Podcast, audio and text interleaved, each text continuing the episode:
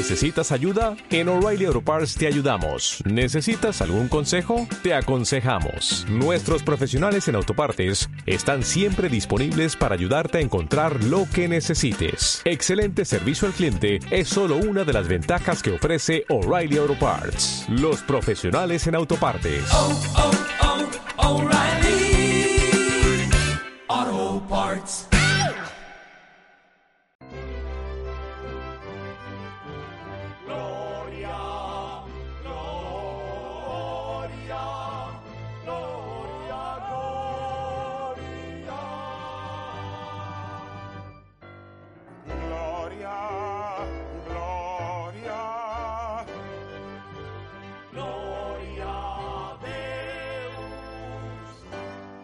Gloria García. Gloria.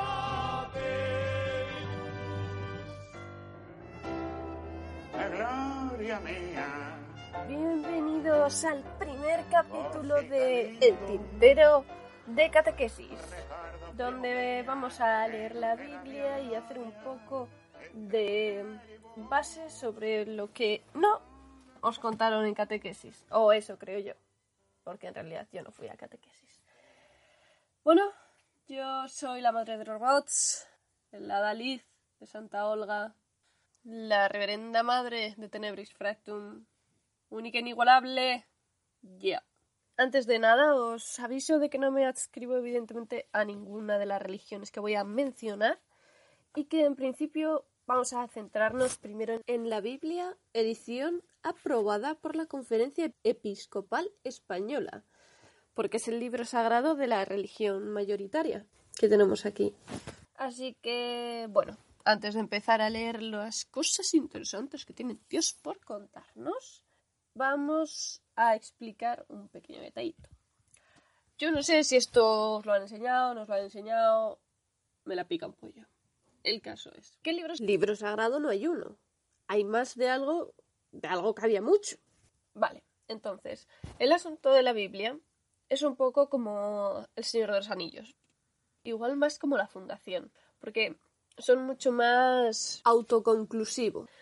Eh, los primeros cinco libros, lo que los cristianos conocen como el Pentateuco, es la Torá judía, ¿vale?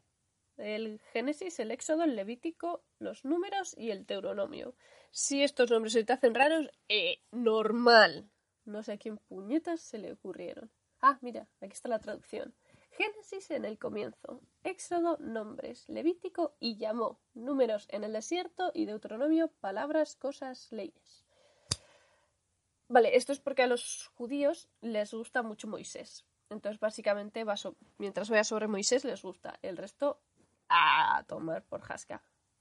Porque luego ya tienen otros mitos, otros asuntos, tal. Bueno, el caso es que sacaron la segunda parte y se ve que a los judíos no les gustó. Y la segunda parte es la Biblia, donde está el Antiguo Testamento, que es el Pentateuco, y después se añade la vida de Jesucito de mi vida eres niño como yo, que es la que nos venden como que es la parte importante del cristianismo, pero luego hacen mucha referencia atrás.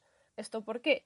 Porque es la figura de Jesús la que les separa del judaísmo. Así que se aferran a él como si fuese el juguete de un perro. Y luego está el Islam, que tiene el Corán. El Corán es la tercera parte. El Corán dice, a ver, Jesús pa tanto, pa tanto no fue. O sea, luego hubo más. Porque es que el tío hacía sus cositas, tenía así sus contactos ahí con Dios y tal. Pero bueno, también hay más profetas. Y el último es Mahoma.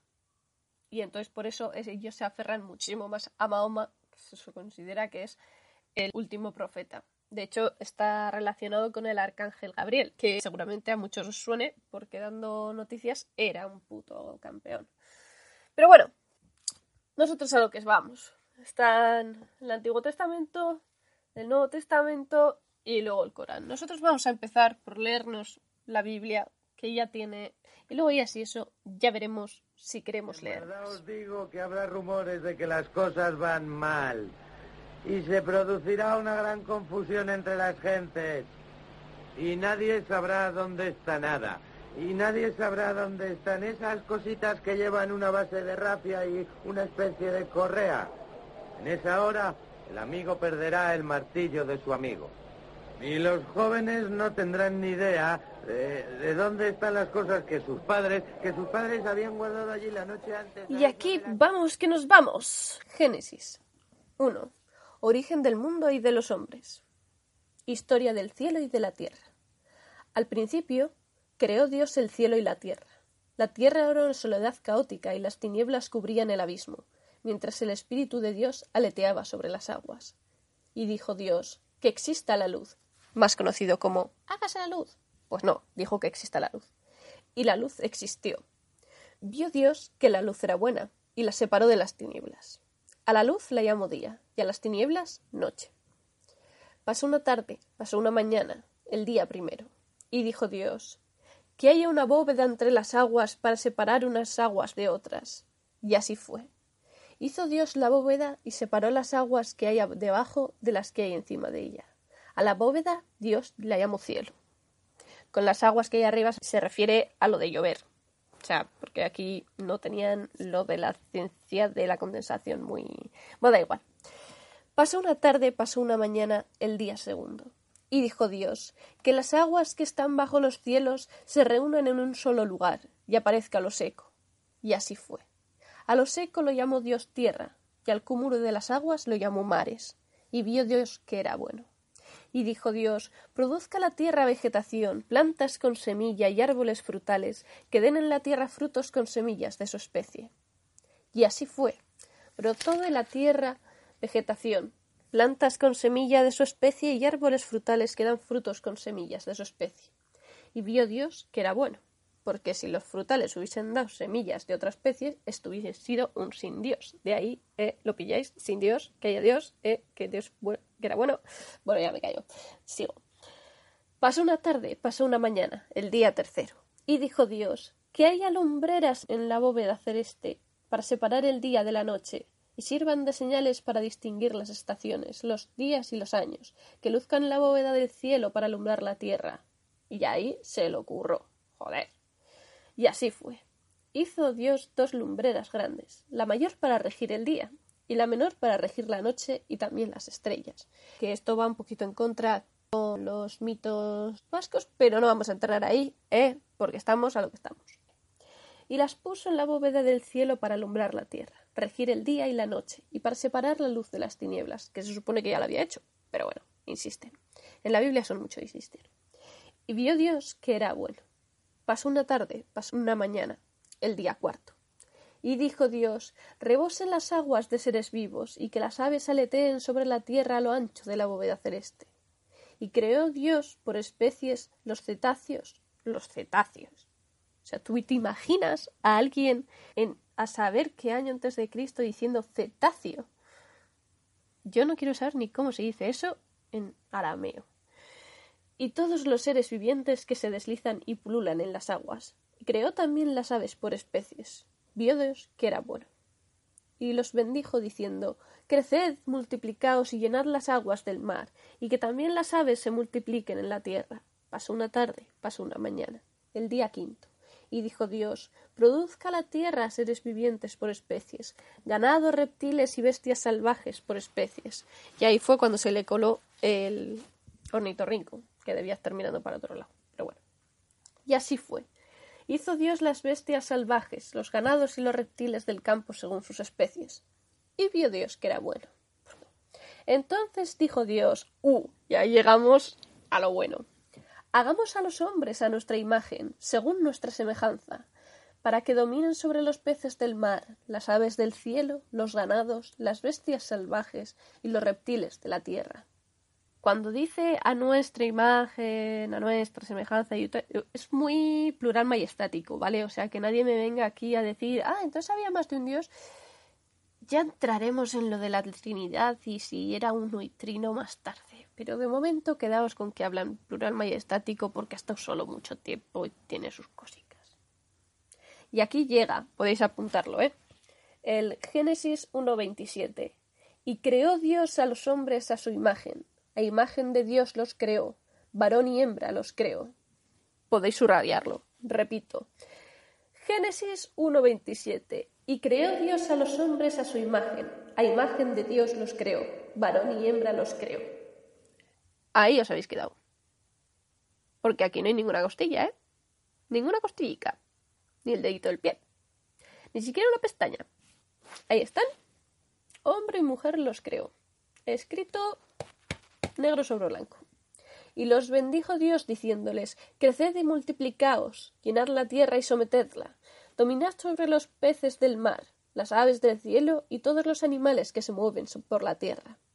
Y añadió, Os entrego todas las plantas que existen sobre la tierra y tienen semilla para sembrar, y todos los árboles que producen fruto con semilla dentro os servirán de alimento y a todos los animales del campo, a las aves del cielo y a todos los seres vivos que se mueven por la tierra, les doy como alimento toda clase de hierba verde.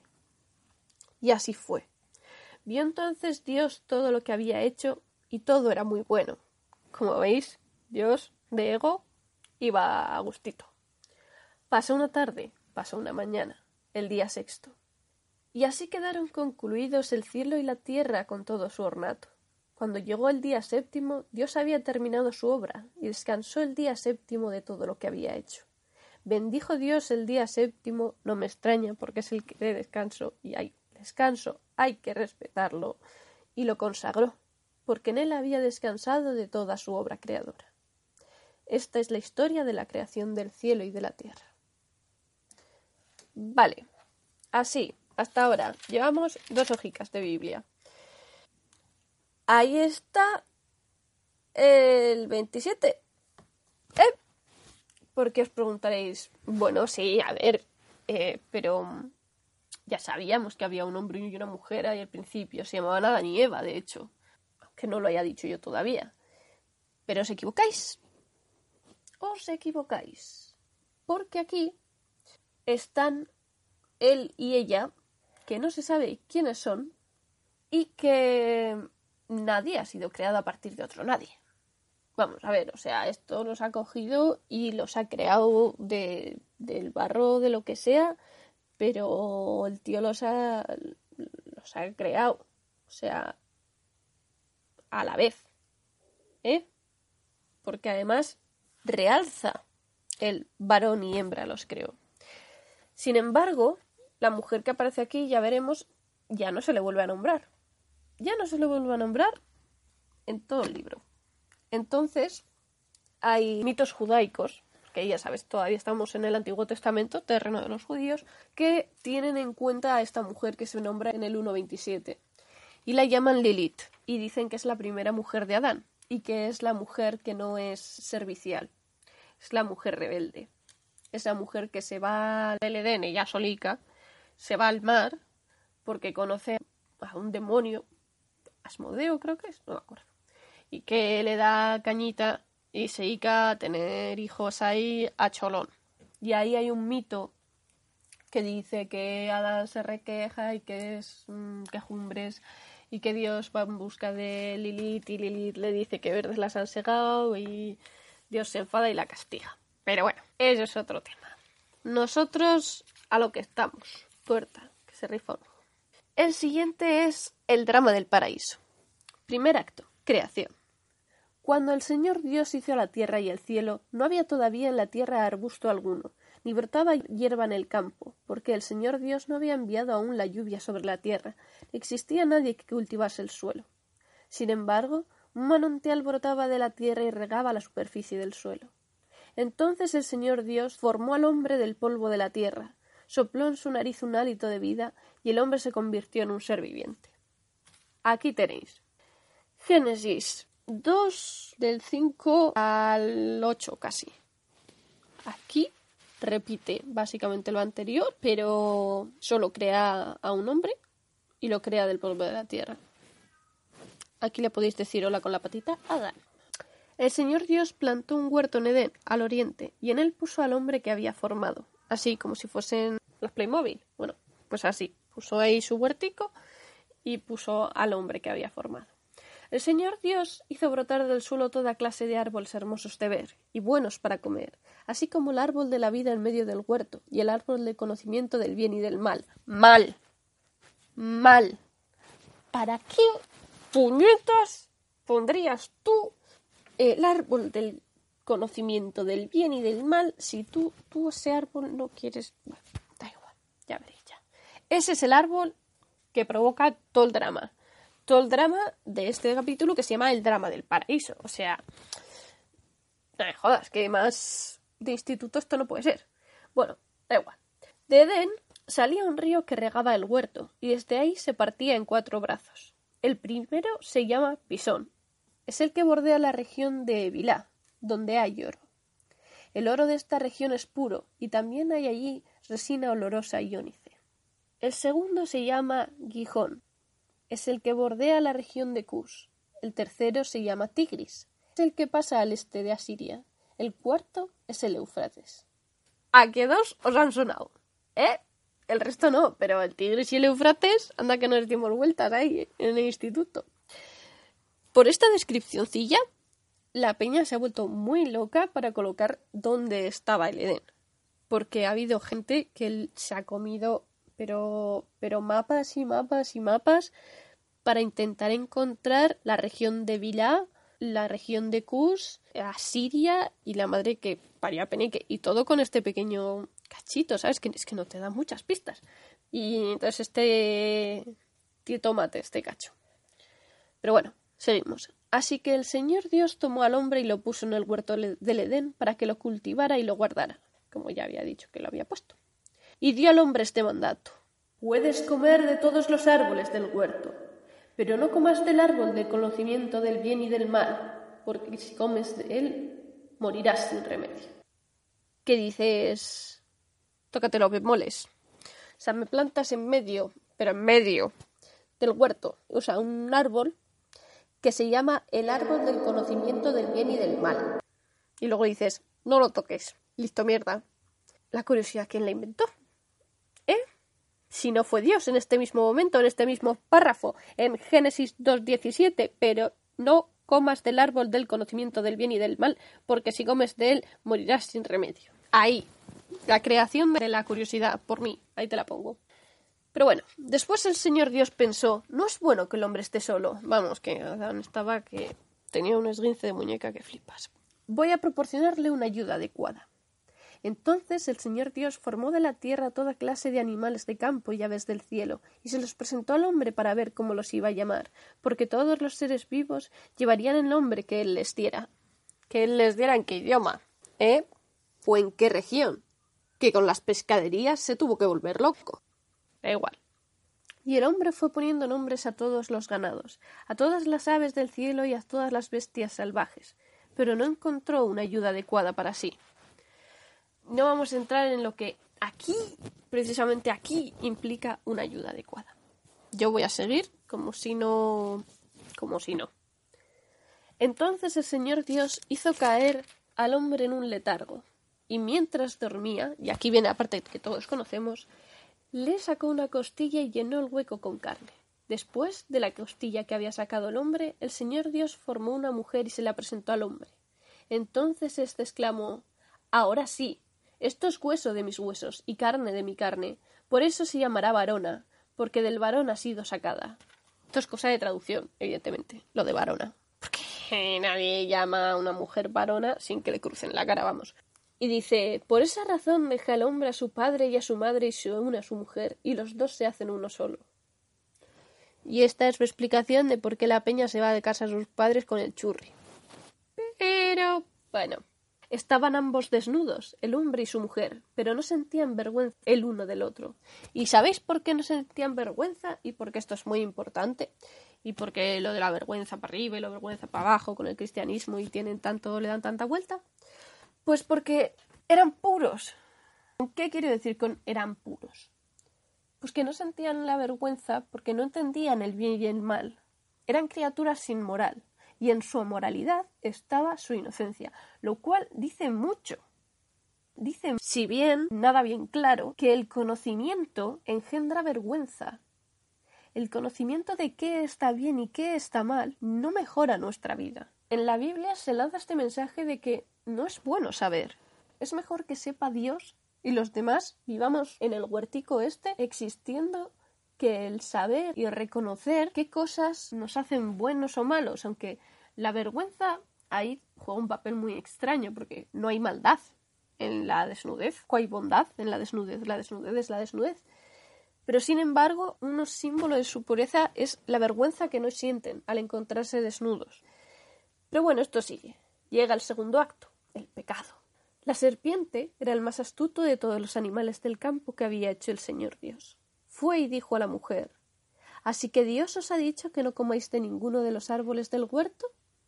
La mujer respondió a la serpiente No, podemos comer del fruto de los árboles del huerto.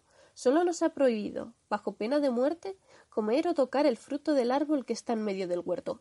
Repito, solo nos ha prohibido, bajo pena de muerte, comer o tocar el fruto del árbol que está en medio del huerto. En medio del huerto. ¿Qué cojones tienes, Dios? ¿Qué cojones son los tuyos? Pero de verdad. Replicó la serpiente a la mujer, que yo no sé muy bien quién puñetas hizo a la serpiente, porque la serpiente es un animal astuto. O sea, aquí, como podéis oír, no hay ni satán, ni diablos, ni nadie ni ángeles caídos, ni... Hay una serpiente. Una serpiente bastarda. Así. Porque así salió ella. Y así salió ella porque la ha hecho así Dios. O sea que yo no entiendo entonces cómo luego todo es, es culpa de la otra. Pero bueno. Replicó la serpiente a la mujer No moriréis. Lo que pasa es que Dios sabe que en el momento en que comáis se abrirán vuestros ojos y seréis como Dios, conocedores del bien y del mal. Hombre, Dios aparte de conocer el bien y el mal puede crear el puñetero mundo. Pero es de remarcar cómo aquí te igualan el conocimiento del bien del mal a la divinidad. Esto es algo muy importante porque al final luego quien dicta el bien y el mal queda en manos del cura, el reverendo, el man. Ellos son los que, al estar más cerca de la divinidad, se supone que entienden mejor la diferencia entre el bien y el mal. Cuando se supone que, como todo hijo de vecino, descienden de los que mordieron este árbol. Pero siempre me ha resultado curioso ese juego que tienen con lo malo o la maldad que esconde el conocimiento, pero cómo también se reserva a los más divinos. Es curioso. La mujer se dio cuenta entonces de que el árbol era bueno para comer, hermoso de ver y deseable para adquirir sabiduría. O sea, me diríais que tiene pecado la chiquita. Pues yo te digo que ninguno. Así que tomó de su fruto y comió. Se lo dio también a su marido, que estaba junto a ella, y él también comió. Y entonces se les abrieron los ojos, se dieron cuenta de que estaban desnudos, entrelazaron hojas de higuera y se hicieron unos ceñidores. O sea, en serio, tú descubres el bien y el mal y lo primero es, uy, qué vergüencita que estoy desnuda. Mm, pues oye, como que no. Pero bueno, vale. Las hojas de higuera también tienen su cosa, que se repiten mogollón. Yo no sé qué le pasa al mundo de los higos y Dios. Pero bueno. Tercer acto. Castigo. Oyeron después los pasos del Señor Dios que se paseaba por el huerto al fresco de la tarde. Eso es curioso, pero bueno, no vamos a entrar en la imagen física o no física del Señor Dios. Y el hombre y su mujer se escondieron de su vista entre los árboles del huerto. Pero el Señor Dios llamó al hombre diciendo ¿Dónde estás? El hombre respondió Oí tus pasos en el huerto, tuve miedo y me escondí, porque estaba desnudo. El señor Dios replicó ¿Quién te hizo saber que estabas desnudo? ¿Has comido acaso del árbol del que te prohibí comer? Respondió el hombre La mujer que me diste por compañera me ofreció el fruto del árbol y comí. Mira qué ex bastardo y, y, y vende amigos. Stitches get stitches, bitch. Pero bueno. Nah. Entonces el señor Dios dijo a la mujer ¿Qué es lo que has hecho? Y ella respondió La serpiente me engañó y comí. ¿Dónde está el engaño? La serpiente te dijo que te abriría los ojos y que no morirías. ¿Y qué ha pasado? Te ha abierto los ojos y no te has muerto. Ni la serpiente te ha timado, ni está mal lo que han hecho. Yo es que este cacho de la Biblia, yo no veo dónde está el mal. Bueno, sí, claro, porque el tío había dicho que no. Pero entonces el Señor Dios dijo a la serpiente Por haber hecho eso, serás maldita entre todos los animales y entre todas las bestias del campo. Te arrastrarás sobre tu vientre y comerás polvo todos los días de tu vida. Pondré enemistad entre ti y la mujer, entre tu linaje y el suyo. Él te herirá la cabeza, pero tú solo herirás su talón. toma ahí. Justificación para todos los que tienen para atrás de las serpientes. A la mujer le dijo, multiplicaré los dolores de tu preñez, parirás a tus hijos con dolor, desearás a, tu marido y él te dominará. Así que según Dios, lo de ser hetero es una maldición. Ahí lo dejo. Si alguien interesa, Génesis 3.16. Multiplicaré los dolores de tu preñez, parirás a tus hijos con dolor, desearás a tu marido y él te dominará. Cosa mala. Mejor desea a tu mujer y ella te hará mimitos, no lo sé. Al hombre le dijo, por haber hecho caso a tu mujer, los cojones, y haber comido del árbol prohibido, maldita sea la tierra por tu culpa. Con fatiga comerás sus frutos todos los días de tu vida y ya te darás pinas y cardos y comerás las hierbas de los campos. Con el sudor de tu frente comerás el pan hasta que vuelvas a la tierra de la que fuiste formado, porque eres polvo y al polvo volverás. Este es el clásico polvo somos y en polvo nos convertiremos, que se usa mucho en los funerales, porque es como, bueno, de lo malo malo, pues sabes, vuelves a la tierra. El hombre puso a su mujer el nombre de Eva, es decir, vitalidad porque ella sería madre de todos los vivientes. El Señor Dios hizo para Adán y su mujer unas túnicas de piel y los vistió. Que de lo malo malo, mira, yo pensaba que se habían ido ahí con una mano delante y otra detrás, pero por lo menos le había hecho unas túnicas de piel. Epílogo. Después el Señor Dios pensó Ahora que el hombre es como uno de nosotros, conocedor del bien y del mal, solo le falta echar mano al árbol de la vida, comer su fruto y vivir para siempre. Así que el Señor Dios lo expulsó del huerto de, para que trabajase la tierra de la que había sido sacado. Expulsó al hombre y en la parte oriental del huerto del Edén puso a los querubines y la espada de fuego para guardar el camino del árbol de la vida. Y hasta aquí tenemos creación y la expulsión del Edén. Y me parece que tiene telita, pero mucha, mucha telita. Porque al final, o sea, el pensamiento de Dios al expulsar a Adán y Eva es que el hombre ha alcanzado la divinidad al entender la diferencia del bien y el mal. Y lo único que le falta es la inmortalidad para ser Dios. Que a mí, o sea, no sé si me estáis captando aquí el flow, pero esto es decir mucho. O sea, es decir mucho mogollón. ¿El por qué quiere la serpiente tentar a los humanos? ¿Quién? Pero bueno, hasta ahí nos vamos a quedar hoy. La siguiente es la historia de Caín y Abel y tiene lo suyo. Entonces, pues bueno, hasta aquí el primer capitulillo. Y porque es verano y hace calor, un acercamiento a un mártir tan simpático como San Lorenzo. San Lorenzo mártir, que fue mártir porque fue quemado vivo en la hoguera, concretamente en una parrilla. Y dice la leyenda que en medio del martirio dijo Asumest inquit versa en manduca, cuya traducción es asado está, parece gíralo y cómelo. Con dos moles, tío, con dos moles. Y su santo se celebra el 10 de agosto, porque se supone que es el día que recibió el martirio. Este tío los tenía cuadrados, cuadrados. Y si no me equivoco, es patrón de los comediantes. Aquí está, aquí está. Archiveros, bibliotecarios, cocineros, comediantes, curtidores, diáconos, estudiantes, mineros y zapateros. Lo de cocineros tiene mala leche. Lo de comediantes tiene su sentido. Y lo de tanto librero y bibliotecario, pues la verdad es que no sé, no lo sé. Ah, mira, Lorenzo cuidaba del santo grial y lo envió a Huesca para que fuese escondido y olvidado durante siglos. Porque los santos Orencio y Paciencia, padres de Lorenzo, sí serían de Huesca y habrían llegado a la ciudad de Valencia por motivos de persecución. Alucina vecina. Pero bueno, total, que ahí lo engancharon, lo frieron y el tío va y con dos cuyons hizo un chiste. Su atributo particular es la parrilla. ¿Por qué? Porque en esta religión, oye, lo de llevar las armas con las que te han matado encima es como si no conociesen el trastorno postraumático, es mágico, oye. Pero bueno, hasta aquí llegamos hoy. Mañana no, porque no quiero. Pero otro día os cuento más. Venga, chao.